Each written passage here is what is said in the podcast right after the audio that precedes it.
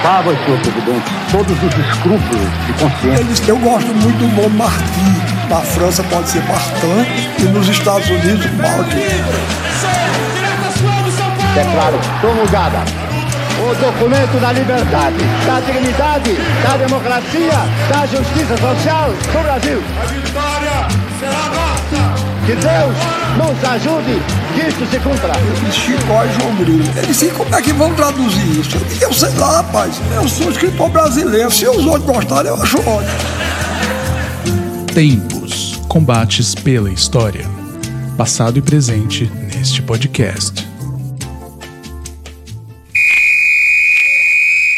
Autoriza o árbitro. Que que é isso? Está começando mais um Esse episódio do podcast Tempos Combates pela História. Até que enfim, né? Depois. Cadê o olá? Olá! É porque hoje o tema é futebol, minha gente. ah, Nós vamos falar dos primórdios do futebol em Montes Claros. E Chico, até que enfim que a gente tá junto, né? Ah, mesmo. de volta. Primeira tempo. vez aí, depois de muito tempo, que a gente tá junto gravando novamente no estúdio. Graças a Deus é bom, né? Graças Esse a Deus. todo mundo presencial. vacinado, com três doses, né? Isso aí. Maravilha. Pois é, pessoal. E nesse Eu retorno. tava com saudade de vocês. Eu também. Eu também tava. Tam- também estávamos com saudade Tinha de falar. tempo também que a gente não gravava episódio do Tempos, né? Desde 2021. Exatamente. É, férias, férias prolongadas. Um descanso merecido aí, né? Depois desse descanso e finalmente o retorno. E no retorno do, do Tempos nós vamos falar sobre os primórdios do futebol em Montes Claros. Né? E aqui estão três grandes craques, né? É, eu sou o melhor. Professores a gente é mais ou menos, né? Mas futebol é futebol brilho é certo. com a gente mesmo, né, Mac? Ai, ai. Por falar em futebol, em craque, Thiago vem de uma família de craques, né, Thiago? Eu tenho um carinho muito grande pelo meu pai, né? Cezinha Careca, pela, pelo meu irmão, né? O Nicão, que tem uma trajetória muito bacana. Muito bacana. Então vamos mandar Um um, abraço salve. pra eles. Isso, um abraço pra Nicão. Tomara que ele escute esse episódio, né? Do Tempos. É, o meu pai, inclusive, me deu várias dicas. Um salve aí, minhas É, aqui tem outros craques contemporâneos, né? Dandão, Túlio de Melo. é, Bentinho. Eu, eu cheguei a jogar uma pelada com o Dandão. Ah, É, desequilibrou completamente, né? É, com Ele certeza. pegava na bola e driblava todo mundo. A o Túlio também é um gigante, né? Eu sou fã, sou fã. E Bentinho, Bentinho chegou a dar aula pro. E tem uma escolinha de futebol, né? Ele chegou a dar aula Tem. pro meu menino. Depois Gustavo desistiu do futebol, não quis seguir a carreira brilhante do pai. Pois é, Mac. O Gu desistiu de seguir os passos, mas você continua aí firme e forte nas peladas e com a sua paixão pelo Cruzeiro, né? Ah, claro, né? O maior de Minas. Existe um grande clube na cidade. Solta o que som. mora dentro do meu coração. Eu vivo cheio de vaidade, pois na realidade é um grande campeão. Gostou, apelou. Essa volta aí. Quer do- cantar o hino do Flamengo? Não, tá tranquilo. Não, o hino do Flamengo é dois bonito. contra um, a partida definida.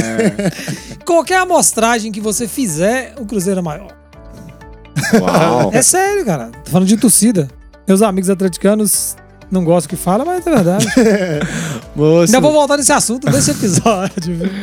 Ai, ai. Pois é, futebol é algo muito marcante na minha vida também. Sempre gostei muito de jogar bola, embora, né, como Tigas, não sou lá dos mais craques, mas gosto de praticar e também gosto muito de torcer. O sentimento, né, de você comemorar um gol, cara, isso é muito bom. Indescritível, É né? indescritível. Mesmo que seja de bicuda, né, Chico? É. Lembra dos meus gols de bicuda lá na pelada? Não é que tá sendo modesto, viu, gente? Ele joga muita bola. Além de ser um, um grande professor, é também um, um bom peladeiro. Inclusive, vocês dois sempre estão aí, né, trocando figurinha aí nas peladas. Eu não vou, não, né? Porque eu, Mas a gente tá eu tenho medo de você, humilhar já. vocês. Eu Ah. tenho medo, eu sou tão ruim que eu tenho medo. Mas vocês sempre estão aí, né? Esses dias mesmo, Mac e Chico. Chico postou uma fotinha lá, né? Sempre o privilégio. Eu acho que isso é bacana porque é o que Chico falou, né? É uma mistura de emoções. A gente vai tentar traduzir um pouco, então trazer um pouco dessas emoções para esse episódio, né? É isso aí. O futebol tem essa capacidade de nos conectar de alguma forma, né? É, a minha relação com o futebol é assim, enquanto torcedor, né? É assim.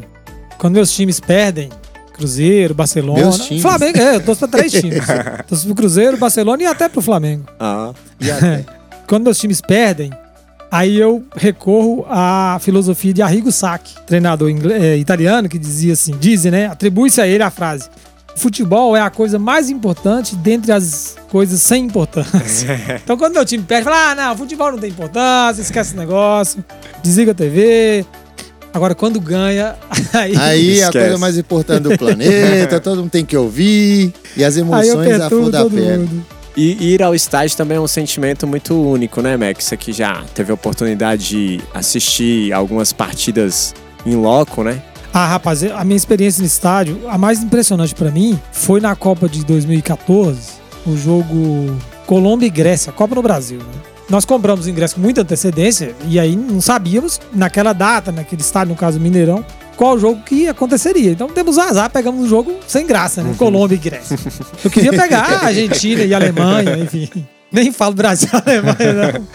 Mas tinha mais de 30 Aí tinha muita mil graça, né? colombianos. Brasil e Alemanha, vai, vai. É, aí não. Tinha mais de 30 mil colombianos em Belo Horizonte. E o momento em que tocou-se o, o hino da Colômbia foi de arrepiar. Embora eu não tenha nenhuma relação com a Colômbia, a gente estava no, no meio da torcida colombiana, todo mundo de pé, cantando o maior fervor. Eu, eu nunca vi um negócio daquele. Do fervor nacionalista do povo. E era apenas um jogo de futebol, né? Mas você vê assim, 30 mil pessoas cantando em uníssono. Foi muito bonito. Foi de arrepiar mesmo. O jogo não foi lá essas coisas, não. A Grécia é fraca, né? Perdeu de 3 a 0 mas foi uma experiência e tanto. Eu imagino. E eu tenho também uma experiência interessante. Em 2015, lá no Mané Garrincha, eu acompanhei o Cruzeirão lá contra o Shakhtar Donetsk, eu não sei se é assim pronuncia, aquele time da Ucrânia. Ah, nem fala não, Cris. Inclusive, a gente tá vendo todo esse contexto aí, Rússia e Ucrânia, e é assim, foi uma coisa interessante em 2015. E ter visitado o Camp Nou, né? Em Barcelona. Ah, é uma coisa indescritível, assim. Esses caras são muito É. metidos, ouvintes. Eles Não, o só Nou é em experiência. jogos de É, Copa é, do é algo assim, Mundo, Chico É. e Liga Leque. Espanhola. Não tem, eu não consigo explicar as emoções no- que eu. Não, eu não vi partida. Eu, Eu vi a só partida. fui. Eu só fui. Eu fiquei assim, vidrado e vendo, É. né, como um, um bom Montes Claros. Mas eu, eu vou contar minha experiência aqui Não, no deixa eu contar meu papo também, que deixa eu falar. quero ouvir, quero ouvir. Conta aí. Que eu assisti no Camp Nou, o Barcelona e, e La Corunha, Ah. com 2 a 2 Messi fez um gola- golaço de falta pra variar. Uma experiência e tanto também. Mas desculpa, achei que você ia contar um negócio aí. Não, é porque a minha experiência no estádio, ela também, ela pode ser comparada com as que vocês tiveram, né? Eu Nossa, um estive... papo ruim, né? Só contando vantagem. eu não. Eu nem Eu- assisti nada, eu só fui. Eu estive no José Maria Melo, estádio aqui da Ah. cidade. Parece o Camp Nou. É. e assisti Funorte e Montes Claros. E eu assisti Cruzeiro e, e Funorte também no. Ou foi o Montes Claros? Cruzeiro e Montes Claros no, no Zé Maria Melo Sim, também. quando Montes Claros existia ainda, né? Esse time não, não tem mais ele. Não, acho que não, né? É. Mas é isso, eu já fiz parte da torcida organizada do, do Funorte, ficava lá torcendo É pelo mesmo? Formigão. é. Chico, o grande formigão. É. e tinha lá todas ah, as, as cantorias. Agora, sabe onde eu já assisti jogos interessantíssimos também? No campo de terra, lá em Francisco Dumont. Ah, Ah, tinha uns terrão. É Francisco Dumont, especificamente Carrapato, né? Não, Carrapato também, mas esse episódio que eu vou contar aqui é de Francisco Dumont. Porque ah, os times de Engenheiro Navarro, aquela região metropolitana de Francisco Dumont, né? Iam jogar lá de Claros dos Poções, Jequitaí. E, e teve um dia, teve- era muito frequente ter brigas, né? E teve uma confusão generalizada. Acho que o time de Santa, o time chamava Santa Fé, um time de Claros. E, e os caras brigaram lá, teve um empurra empurra, mas no final, quando tá- já tava apaziguando, um cara deu um soco na cara do outro. E o juiz expulsou os dois. E esse cara que levou o murro saiu muito brabo de campo. né? E saiu resmungando. Isso não vai ficar assim e tal, isso não vai ficar assim. E um bêbado do lado, não, não vai não, vai inchar. Você vai encher. Ah, essa história a foi muito sacada boa. do bêbado, né? Ai, ai. Moço, mas é, eu também já tive experiência né, em campeonatos de terrão lá em Manga. Minha, experiência lá no terrão, na cidade de Manga, né? Porque o tio desse meu amigo é um promotor do- dos eventos esportivos lá, tio Cessé, Cessé Dourado. E ele já me convidou pra comentar as partidas do terrão lá. Já cheguei a fazer um comentário, porque lá eles montam uma espécie de, de arquibancada, né? Com carroceria, né? A gente sobe lá e fica comentando o jogo ao vivo. O jogo é transmitido pelo YouTube. Tem até essas transmissões aí disponíveis na internet. Como de você, de comentarista. É isso, lá no Campeonato Eu quero ouvir, Ah, eu eu quero ouvir e ver. Eu Quero vou mandar pra vocês isso os aí. recortes.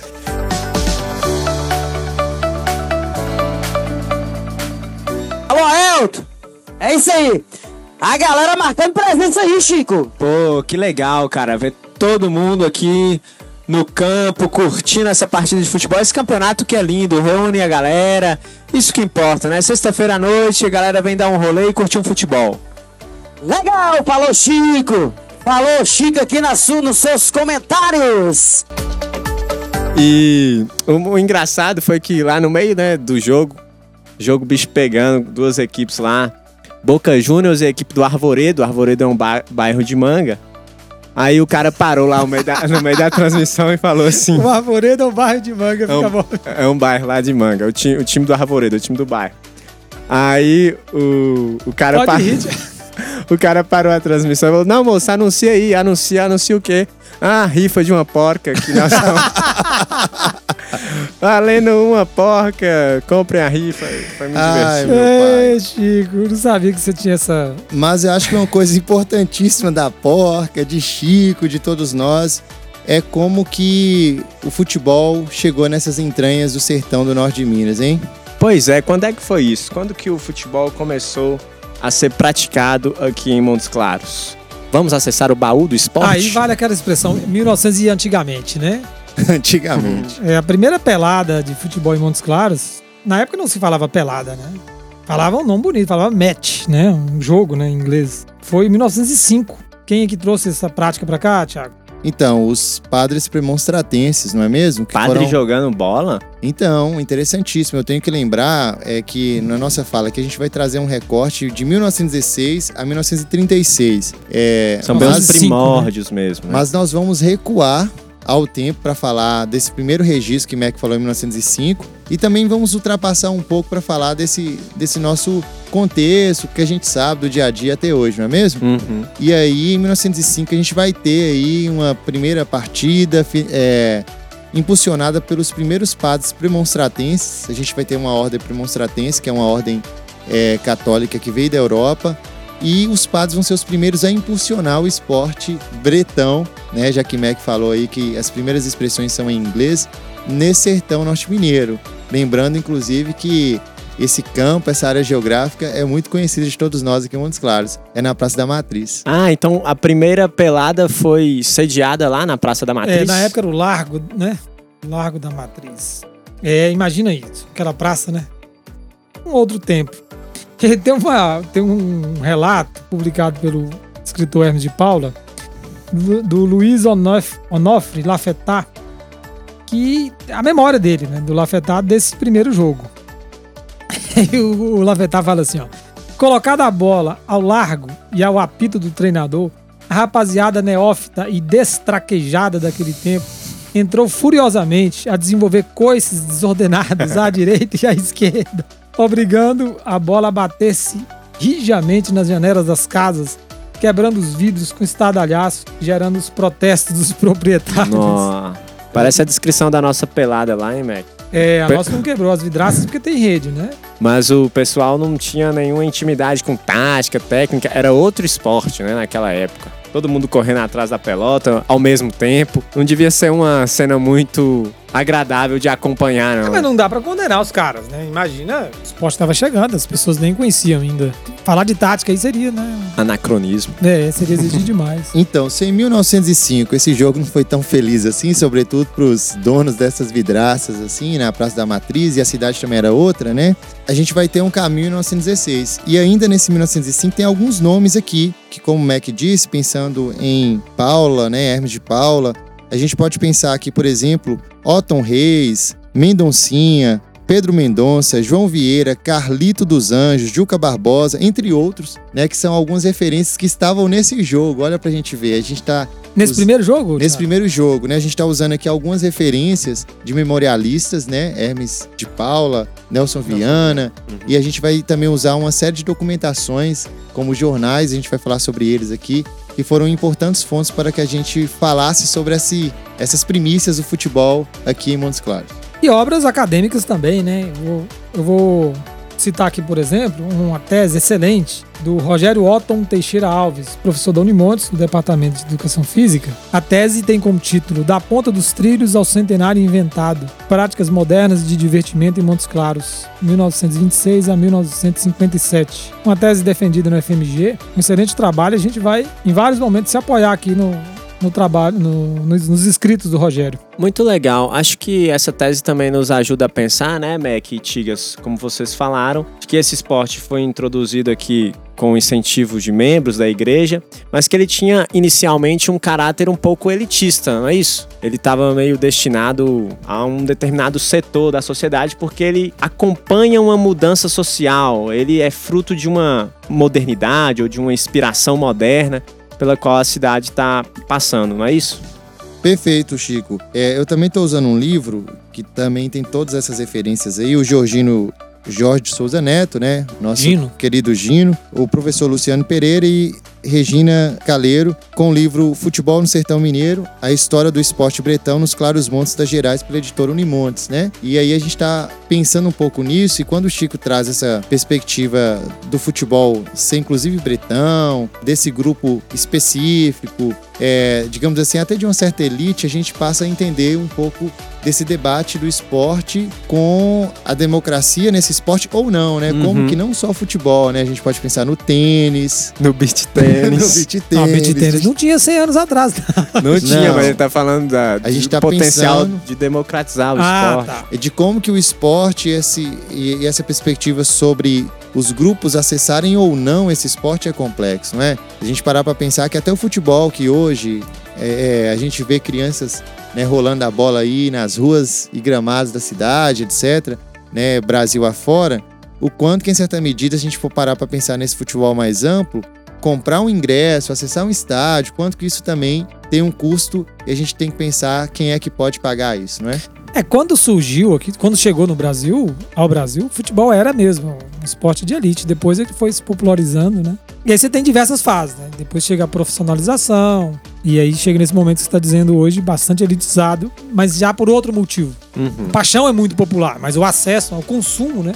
É mais Especialmente dos restrito, jogos, é muito elitizado. E camisas, né? Chico, por exemplo, tá com a camisa do Flamengo aqui, deve custar uns 400 reais. E a sua do Cruzeiro também por aí, né? O acesso ao, ao material esportivo, né? ele não tá ali destinado a qualquer, qualquer classe, né? Algo meio restrito. E já que estamos falando das origens desse esporte, vamos falar da fundação do primeiro time de futebol em Montes Claros.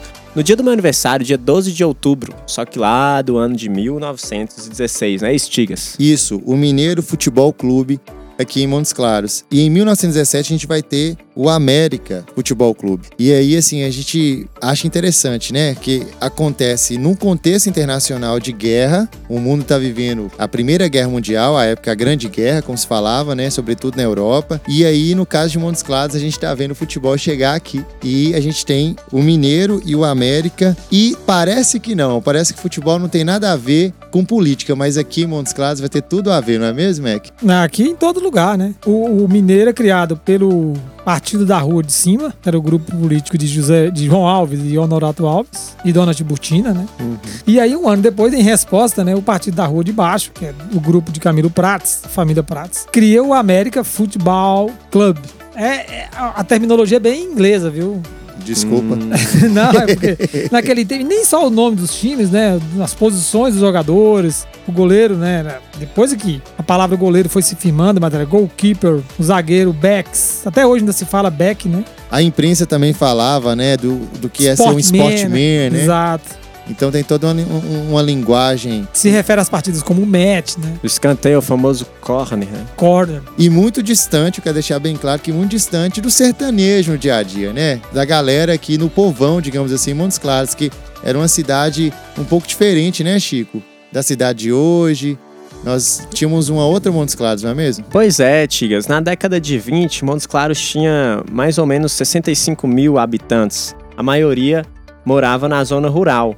Mas você acredita que uma presença significativa costumava comparecer nesses espetáculos do Sportsman? Olha só, então, desses 65 mil, a gente tinha uma maioria morando na zona rural, né? E a minoria morando na zona urbana. Em torno E de a gente- 24 mil pessoas. 24 mil, né? A gente vai ver que nesse recorte que a gente fez aqui pro episódio, de 1916 a 1936, a gente vai ter, por exemplo, e a gente vai falar um pouco mais à frente disso, de torcidas, à época assistência, né? Até 500 pessoas. É muita Ó. gente, até pros parâmetros atuais de uma cidade como a nossa, né? Ó, olha, Thiago, tem um registro do jornal Gazeta do Norte, que era o jornal que circulava aqui em Moca naquela época, de um jogo de 1926. Um outro time foi criado depois, o Montes Claros Sport Club, viu? esse, esse time disputou um jogo contra o 15º Regimento da Cavalaria, que veio do Rio de Janeiro. Tava de passagem aqui por Moca, eles fizeram um jogo. E tinha mais de duas mil pessoas assistindo. Nossa. então é impressionante. Até, pros números atuais da cidade, não é? E aí foi um evento, pra sua alegria, né? Pra quem ouviu os primeiros episódios do Tempos, sabe quem tava presente, abrilhantando o espetáculo? A banda. A banda de É. música Euterpe Montes Clarence. Aí eu tenho que lembrar que uma coisa interessante. Mac falou uma coisa que me marcou, assim, pensando. A cidade tinha depois dois times de futebol no início, né, 1916 a 1917. Nós tínhamos dois partidos políticos, sobretudo ligado, digamos, a essa elite política na cidade. E nós vamos ter também duas bandas de música. É uma cidade Então, polarizada. a cidade polarizada vai refletir nas artes e nos esportes, no caso específico aqui, no futebol ou no futebol em Montes Claros. Muito bom. Pois é, Tigas, a chegada do futebol aqui na cidade, ela representa também uma, uma mudança né, nos comportamentos ah, sociais né, da- da- na realidade urbana de Montes Claros. né. É, o futebol é uma prática que se insere num contexto de difusão de aspectos modernos ou de tentativa de modernização né, das práticas ah, urbanas. Perfeito, Chico. Eu tenho que lembrar, assim, dentre várias fontes, a gente consultou, por exemplo, Nicolau Sevicenco, também tem um podcast chamado Vale Mais, da Federal do Rio de Janeiro, com o historiador Rafael Rajão Ribeiro, lá de BH, que fala um pouco sobre Minas, mas a partir da capital. E ele fala também desse futebol operário. E pensando nessas referências, é, o esporte está dentro de um contexto de distinção social da burguesia e também do contexto da Primeira República do Brasil. E nesse contexto, a gente tem que ligar o futebol como distinção social, como a gente falou, e também no contexto de modernidade, né? No caso específico, não só Montes Claros, mas em todo o Brasil. Como assim? É, no caso é, da Primeira República, a gente tinha poucos espaços de lazer e geralmente eles estavam atrelados ora ao Estado, ora à Igreja. É o caso da origem aqui do futebol em Montes Claros, tanto é que foi na- no Largo da Matriz e nós tínhamos os premonstratenses puxando, incentivando esse esporte bretão ainda e muito distante do sertanejo. E no caso específico de Montes Claros, a gente pode falar que ele tem um contexto de modernidade também. Especificamente, como assim? É, o automóvel, o cinema, as missas e as feiras eram muito típicas nessa cidade de cerca de 65 mil habitantes. Eu tenho que lembrar que Montes Claros já tinha cinema um pouco antes do futebol e desde o século XIX que a gente tinha um projetor, digamos assim, do que seria o cinema francês. Então, isso é interessante pra gente ver que Montes Claros, ora era moderna, ora essa modernidade demorava a chegar aqui, é, e lá na frente vai chegar certamente com os trilhos, não é? É, e eu- no contexto internacional, o futebol já estava bastante popularizado. E ele, nesse momento aí de entre guerras, ele já era uma expressão do nacionalismo, que era muito forte. Tem um episódio ilustrativo contado pelo historiador Eric Hobsbawm. Ele tinha 12 anos, ele fala de um jogo, um jogo amistoso entre Áustria e Inglaterra em 1929. E aí ele tá acompanhando o jogo pelo rádio. Ele e colegas dele austríacos. Ele era o único inglês entre os austríacos. E aí ele fala que foi uma agonia enorme, porque é, os austríacos disseram: olha, se a Áustria perder pra Inglaterra, você vai pagar caro. O Vamos único. te dar uma sova aqui, né? E aí, a- acompanhando o, o jogo pelo rádio, pra alívio geral, terminou empatado. Graças a Deus, E aí ninguém perdeu nem ele apanhou, né? Mas ele explora bastante, isso tá no livro Nações e Nacionalismo.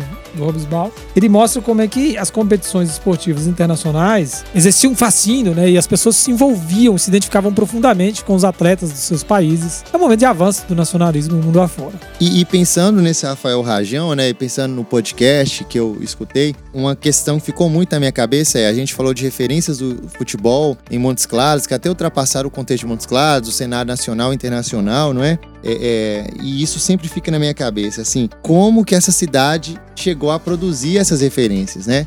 E a gente tá falando de uma cidade que ainda não tem tudo isso, que vai produzir. Então, como que um menino que lá na frente vai se tornar um jogador, né? Seja essas referências que a gente tá falando ou de outras que tem tentado aí o mercado, né? Quantos adolescentes e jovens que a gente tem aqui, até nossos alunos, né, Chico, que Uhum. tem tentado aí plataformas afora no futebol. Como que um garoto em Montes Claros passou a ter uma intimidade tão grande com essa bola, assim. Então, em 1905, essa intimidade estava muito distante, né? Tanto é que quebrou é, aí algumas janelas. Em 1916 e 17, a gente viu que chegou esses primeiros times de futebol, mas ainda muito vinculado à questão política, e ainda trazendo essa coisa social que a gente está falando aqui. No caso específico até de BH, pensando no Rafael Rajão, só para trazer um pouquinho de outras Minas Gerais, né, o futebol ele chega em outras áreas geográficas de Minas primeiro que a nossa região. Se a gente for parar para pensar na zona da mata ali, Juiz de Fora, ele chega primeiro porque a capital era ali e até hoje a gente vê a influência do Rio de Janeiro sobre a torcida aí de Juiz de Fora. É, a galera é Flamengo Flamengo, e Fluminense. Fluminense, tá muito forte, né? E Ah, a no influência do Flamengo chegou até Burarama, né?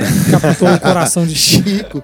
E também, se a gente pega Belo Horizonte, a gente vai ver é, que parte das classes médias, até da elite da cidade, BH, vai criar o Atlético Mineiro. E nós vamos ter os imigrantes ali, eh, italianos, tá maluco? Os imigrantes italianos fundando O glorioso Palestra, Palestra Itália. o Palestra Itália, que lá na frente vai mudar o nome pro Cruzeiro pelo contexto de guerra, da era Vargas, etc. Depois a gente vai fazer um episódio, né? Falando de Cruzeiro, Acho que Atlético. merece, né, Mac? É, acho, Acho que, que vale merece. a pena. Numa outra oportunidade. Pois é, como vocês falaram, o futebol é algo que mexe demais com as nossas emoções.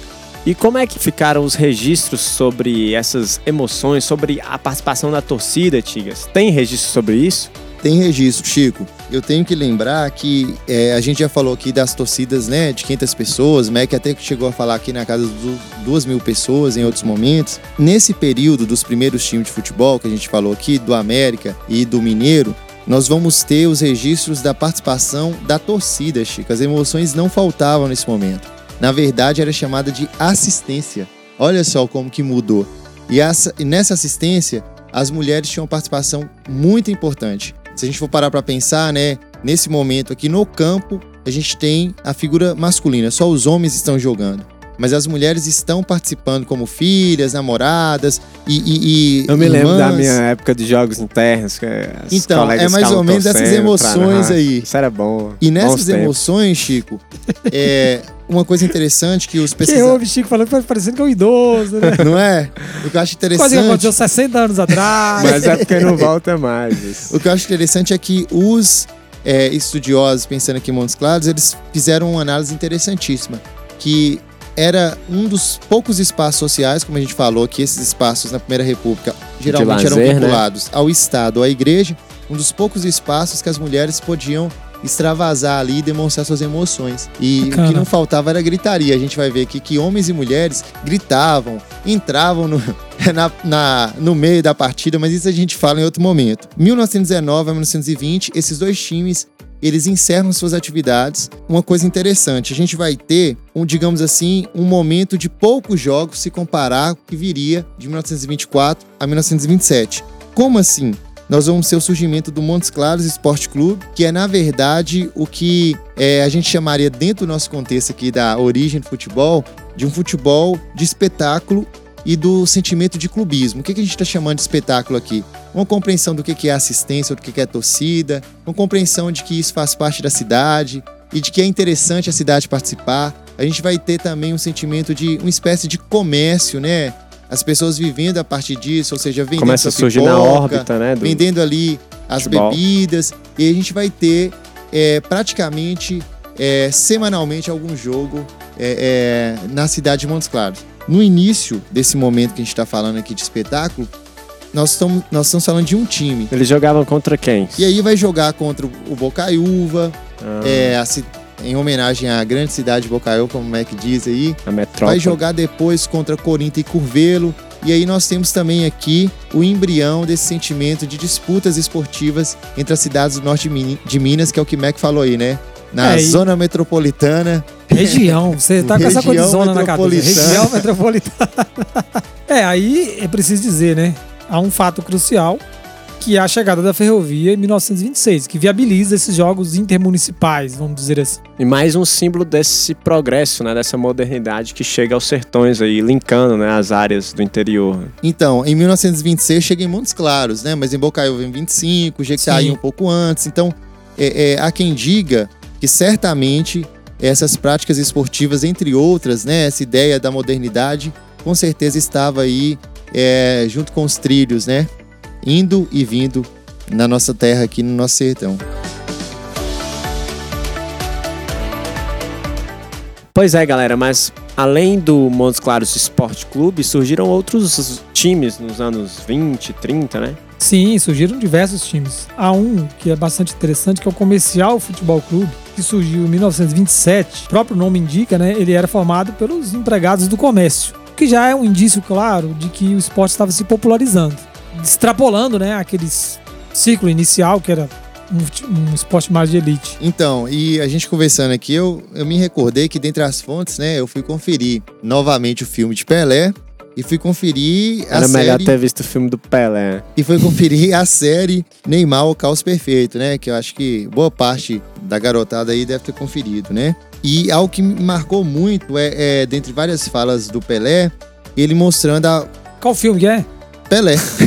Só Pelé, não é Pelé É. Eterno? É aquele que ele joga com o Rambo. E ele fala. Ele interrompe a guerra. E ele fala, pois é, né? Tem exemplos de que ele para a guerra. Isso não é mito, fala- não, gente? Não, diz que não, mas também fala da relação complexa no período ditatorial é, aqui no Brasil e algo que eu achei interessante na fala de Pelé, dizendo o quanto que a torcida tinha um contato mais direto com a seleção brasileira, etc, na época também com o Santos, e entrava no meio da partida, entrava no campo, né? É, Pois eu Hoje, já ouvi falar de um caso assim que o juiz expulsou o Pelé de um amistoso. é sério, moço. Uai, E eu tô a- te ouvindo. A torcida ficou com tanta raiva que na hora do, do intervalo o juiz, né, muito pressionado pelos torcedores, foi lá no vestiário e pediu o Pelé pra retornar. E o que aconteceu? E ele retornou e, E o jogou. juiz? E o juiz saiu O juiz continuou apitando o jogo. Ou seja, sem autoridade. porque a torcida pagou o ingresso pra ver o amistoso. O espetáculo era o Pelé, era o craque. Mas- Ninguém queria que ele fosse É. expulso. Juiz frouxo. Pô, mas aqui em Montes Claros tem uma história de juiz também curiosa. Nesses primórdios aí, tem o, o jornal Gazeta do Norte, o Rogério Otton, que eu já citei, conta bem isso na tese dele, né? Tem um jogo interessantíssimo, Montes Claros Esporte Clube versus Bocaiúva Esporte Clube, de 1924. Interessante, que isso é anterior à ferrovia, então o pessoal de Bocaiúva veio pra cá de quê, hein? A cavalo pra jogar bola? boa, boa questão, né? E aí, o jornal fala que o jogo parou a cidade, embora fosse um jogo amistoso. E o jornal dá muito destaque pro Ari, Ari Oliveira, que era, juntamente com Jair Oliveira, Jair de Oliveira, filhos de Tomás, né? Que era o dono, fundador do jornal Gazeta do Norte. Mais uma prova da relação, né? Política, imprensa e futebol É. aqui, vamos É. claro. E, e esses irmãos, né, Oliveira, foram inclusive os fundadores do, do América. Como nós dissemos, um partido da rua de baixo, ao qual eles vinculavam nos pratos, se vinculavam politicamente. Mas lá em 24 tem um jogo. Bom, aí o jornal fala muito, né, que o Ari, o Rogério Otton também, né? O Ari foi um exemplo do sportman em Montes Claros, né? Um- seja como organizador, seja como atleta. E ele era o líder do time. E o craque do time também, né? Só que aí, então, um negócio curioso é que, num determinado momento, a certa altura do jogo, né? O juiz marca uma falta. O jornal relata que o Ari chega pro juiz e fala: Não, foi dentro da área. Pode marcar pênalti. e aí o juiz muda. Marca pênalti, o Ari bate o pênalti, faz o gol, evidentemente, né? Senão não teria esse destaque todo aqui. E aí foi uma festa enorme, mas me chama a atenção de que o jornal registre, né? A influência do Ari era tão grande a ponto de mandar o juiz mudar a marcação do pênalti. É o famoso ganhou no grito, né? É, ganhou no grito. Mas e aí tem uma, uma descrição que o jornal faz que é muito interessante, gente. Uma matéria né, esportiva relatando o lance. Deixa eu ler aqui rapidamente. Relata o jornal, né? Ari aproxima-se da esfera. O juiz apita. Aos 6 minutos 10 segundos, 5 minutos antes de terminar a partida, A bola vaza o arco bocaiuvense. A, assisten- a assistência delira, invadindo novamente o campo. Só recuando devido aos esforços dos dirigentes do Montes Claros. Então o Ari manda no juiz, é o capitão do time, bate o pênalti, faz o gol e depois ainda convence a torcida a sair de dentro do campo. Ele era o cara, esse É, aí. era- E, e eu preciso deixar duas coisas claras aqui: que o presidente de honra do, do América, né? Do Ari, é isso mesmo, né, Mac? é. É justamente Carlos Vincart, que é esse padre belga premonstratense, Uhum. que foi aquele cara lá que incentivou em 1905. Então, olha só, essa relação novamente com a igreja, com o esporte. E aí a gente também vai ter guerras de narrativas. Vai ter jogos, por exemplo, que os dois jornais que a gente está falando aqui, que eles discordam como que deveria estar, É como porque que a partida tinha um deveria outro acontecer. jornal, do Montes Claros. o Montes né? Claros, né? E o Gazeta. E aí algo que me lembra assim. Eu lembro muito é de Nelson Rodrigues. Nelson Rodrigues, ele é né, uma referência. Ele escre- escreveu várias crônicas. Ele escreveu Pátria das Chuteiras. E é incrível, assim. Ele fala muita coisa. E ele é também considerado um dos pais, né? Da crônica esportiva. da crônica esportiva e do Fla-Flu, né? Ele É narrava verdade. coisas assim que não necessariamente aconteceu no, no- na partida, mas o sentimento que ele colocava ali acirrava a disputa ali entre Flamengo e Fluminense. E eu me recordo, assim, eu vi o Adnet esses dias fazendo uma imitação que eu achei fantástica, uma imitação antiga. Ele falando a narração no rádio e a narração na TV. Como que muda? Isso também pra gente entender que ao longo do tempo, já até saindo o nosso recorte aqui, como que participar de uma partida de futebol vai mudar quer você como ouvinte, quer você assistindo, né? Então isso também tem essa tecnologia que hoje a gente usa, né? Tem o VAR, tem sei lá o quê, né? Vai ter ou não vai ter chip numa bola. Isso tudo impactou e modificou o É, futebol o ao longo da torcer história. muda muito, né? Aí você falou uma coisa interessante. Quando eu comecei a acompanhar futebol, era pelo rádio, apenas pelo rádio. Há muito tempo. É, aí há muito tempo, né? Depois veio a TV. Você acompanhar um jogo pela TV é muito diferente. Mas as pessoas estão dizendo hoje que estamos num terceiro momento, em que as pessoas assistem um jogo de futebol e fazem mil coisas simultaneamente, especialmente com o telefone na mão.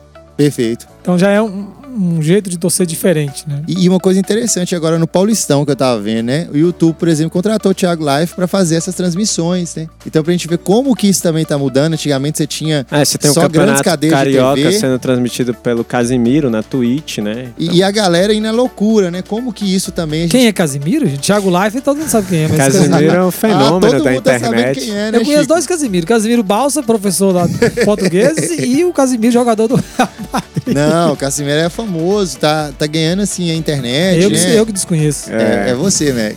É que não é da sua geração, Mac. Por É, é um isso você tá por sou eu. fora do debate. Mas sem dúvida, amigos, a imprensa escrita e a radiodifusão, eles cumpriam um papel importante né, na construção desse imaginário e até desse fazer torcer, né, Tigas? De como é torcer. Perfeito, Chico. E se a gente for parar pra pensar assim, a gente tá falando aqui de um mercado em Montes Claros, né? Indo no passado e pensando hoje, né? Os vários produtos, né? Os direitos de imagem hoje. né, A gente tem uns embriões disso, né? Os registros na TV, as narrações, antes da TV, o rádio. E como a gente tá falando aqui, a imprensa escrita aqui em Montes Claros documentou, junto com os cronistas, boa parte dessas partidas de futebol de 1905, né? Nesse exemplo aí, depois, sobretudo, nessa fase de 1916, 17 e nos anos 30, com vários times de futebol e, digamos assim, Montes Claros conectada nesse sentido, nessa modernidade Brasil e de sociedade brasileira. Pois é, o que o Thiago falou no final aí é muito interessante, porque há aqui na, vamos dizer, na historiografia regional, é, interpretações divergentes sobre essa relação aí da cultura montesclarense, digamos, sertaneja, com os artefatos da modernidade. Em, em algumas abordagens, em alguns, algumas leituras, aponta-se um certo confronto, uma certa resistência, vamos dizer, à chegada desse- dessa modernidade. E por outro lado, há outra leitura de que não é, não é isso que ocorre. Na verdade, você tem uma convergência, você tem uma, como qualquer coisa na cultura, né? Entre aspas, uma contaminação. Eu, particularmente, estou nesse segundo grupo. Eu não também. vejo esse confronto. Eu também, inclusive, um exemplo. Quando a ferrovia chegou em Montes Claros em 1926, os jornais, nos seus editoriais, reclamavam que não estava tendo jogos no primeiro semestre e tinha que ter um jogo para inauguração. Ou seja, nós estamos falando de um evento político, um evento também simbólico da ferrovia conectando, entre aspas, modernizando os sertões, né, as pontas de trilho, e boa parte da sociedade, ou alguma parte, digamos assim, dizendo tem que ter uma partida de futebol para inaugurar essa ferrovia aí que chegou em Montes Claros. É, a, a ferrovia é um ótimo exemplo, né? Porque há uma expectativa pela chegada que envolve toda a população, não é só as elites, não são apenas as elites. Para dizer, a modernidade era algo que as elites impunham ao povo. Não, não é mesmo. É lógico que tem um projeto de dominação, de continuação, de modernização dessa dominação. Lógico que tem. Mas que os artefatos da modernidade atraem as pessoas como um todo, parece muito claro. Pois é, pessoal, é importante lembrar que esse tema ele desperta em nós, né, muito interesse. A gente fala da subjetividade, acaba também divagando aí, até fugindo um pouco do nosso recorte, que é importante relembrar aqui para o nosso ouvinte. Está delimitado lá a partir de 1905, passando pela década de 20 até meados de dos anos 30 e início dos anos 40, né? Mas é justamente nos anos 30, né, que o futebol em Montes Claros chega em uma etapa diferente, uma outra dimensão. Esse esporte já agora mais consolidado, mais popularizado, começa a ganhar forma através da fundação de outros times que vão disputando torneios entre si e o esporte de fato engrena, pega.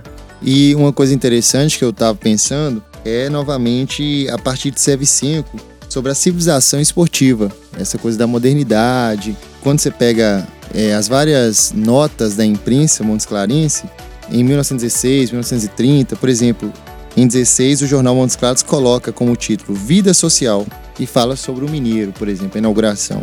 E então esses contextos demonstram o quanto que Montes Claros já está integrada com esse futebol, com esses vários, esses vários times, né? Boa parte deles chamados de, é, digamos assim, futebol de várzea, que seria aquilo que não é profissional, mas em certa medida é profissional. O que a gente está chamando de profissional aí, em relação à trajetória de Montes Claros, a gente está falando de um profissionalismo no sentido grande futebol, a gente está falando assim, o quanto que isso vai desenvolvendo, o futebol fica realmente brasileiro, fica sertanejo, a gente está falando de goleiro, a gente está falando De né, zagueiro, de né? zagueiro, e isso vai, digamos assim, fazendo parte da vida de Montes Claros. E fica uma exposição pública, como eu falei, conectado com esse cinema na cidade, conectado com esse automóvel. É, em Montes Claros tem uma história interessante, que um dos primeiros automóveis é um caminhão, né? Um dos primeiros. Então, essa cidade vai se transformando aí nesse contexto de Montes Claros, de Minas e do Brasil. É, e temos a década de 40 que assinala claramente uma outra fase aí de maior organização, especialmente com a fundação da Liga Montes Clarenses de Futebol. A Liga se filia à Federação Mineira de Futebol, então é um outro momento. E é também quando surgem os dois times que se tornariam os grandes rivais, né? Os times bastante muito mais conhecidos, né, ao longo da história, que, que são o Ateneu e o Casimiro de Abreu. Mas já é uma outra fase, é também é um, um tema que a gente Merece. Esses pode, aí né? também merecem um outro É. episódio. Aí nós estamos devendo, ó. Atlético e Cruzeiro e, E Ateneu. E, e, e Casimiro de Abreu. né? Dizem que a rivalidade era imensa. A coisa era braba. Agora, eu, eu queria contar um negócio aqui. Lá vem, Chico. É, é uma, uma homenagem a meus amigos atleticanos. Que é o seguinte: o Rogério Otton, que aliás é atleticano, um abraço pra ele. Então é uma homenagem a ele. É, em homenagem a ele. Mas ele escreve na tese dele, eu até brinquei na banca dele, o seguinte. Olha como é que isso é insuspeito, porque o autor é atleticano. Então, ele fala o seguinte, que em 1947, o Atlético Mineiro veio a Montes Claros. E aí ele diz que não havia um número, palavras do Rogério, não havia um número significativo de torcedores do Atlético em Montes Claros. No mesmo ano, diz Rogério Otton Teixeira, atleticano, na tese de doutorado dele. O time B, olha isso, o time B do Cruzeiro veio a Montes Claros. E o que, que aconteceu? Foi recebido por uma. Foi recebido festivamente por uma multidão de torcedores. Ou seja, ontem, hoje e, E no sempre. futuro. nós somos muito maiores, né, Thiago? Aí abraço, Rogério. É, Rogério. Depois dessa declaração, né?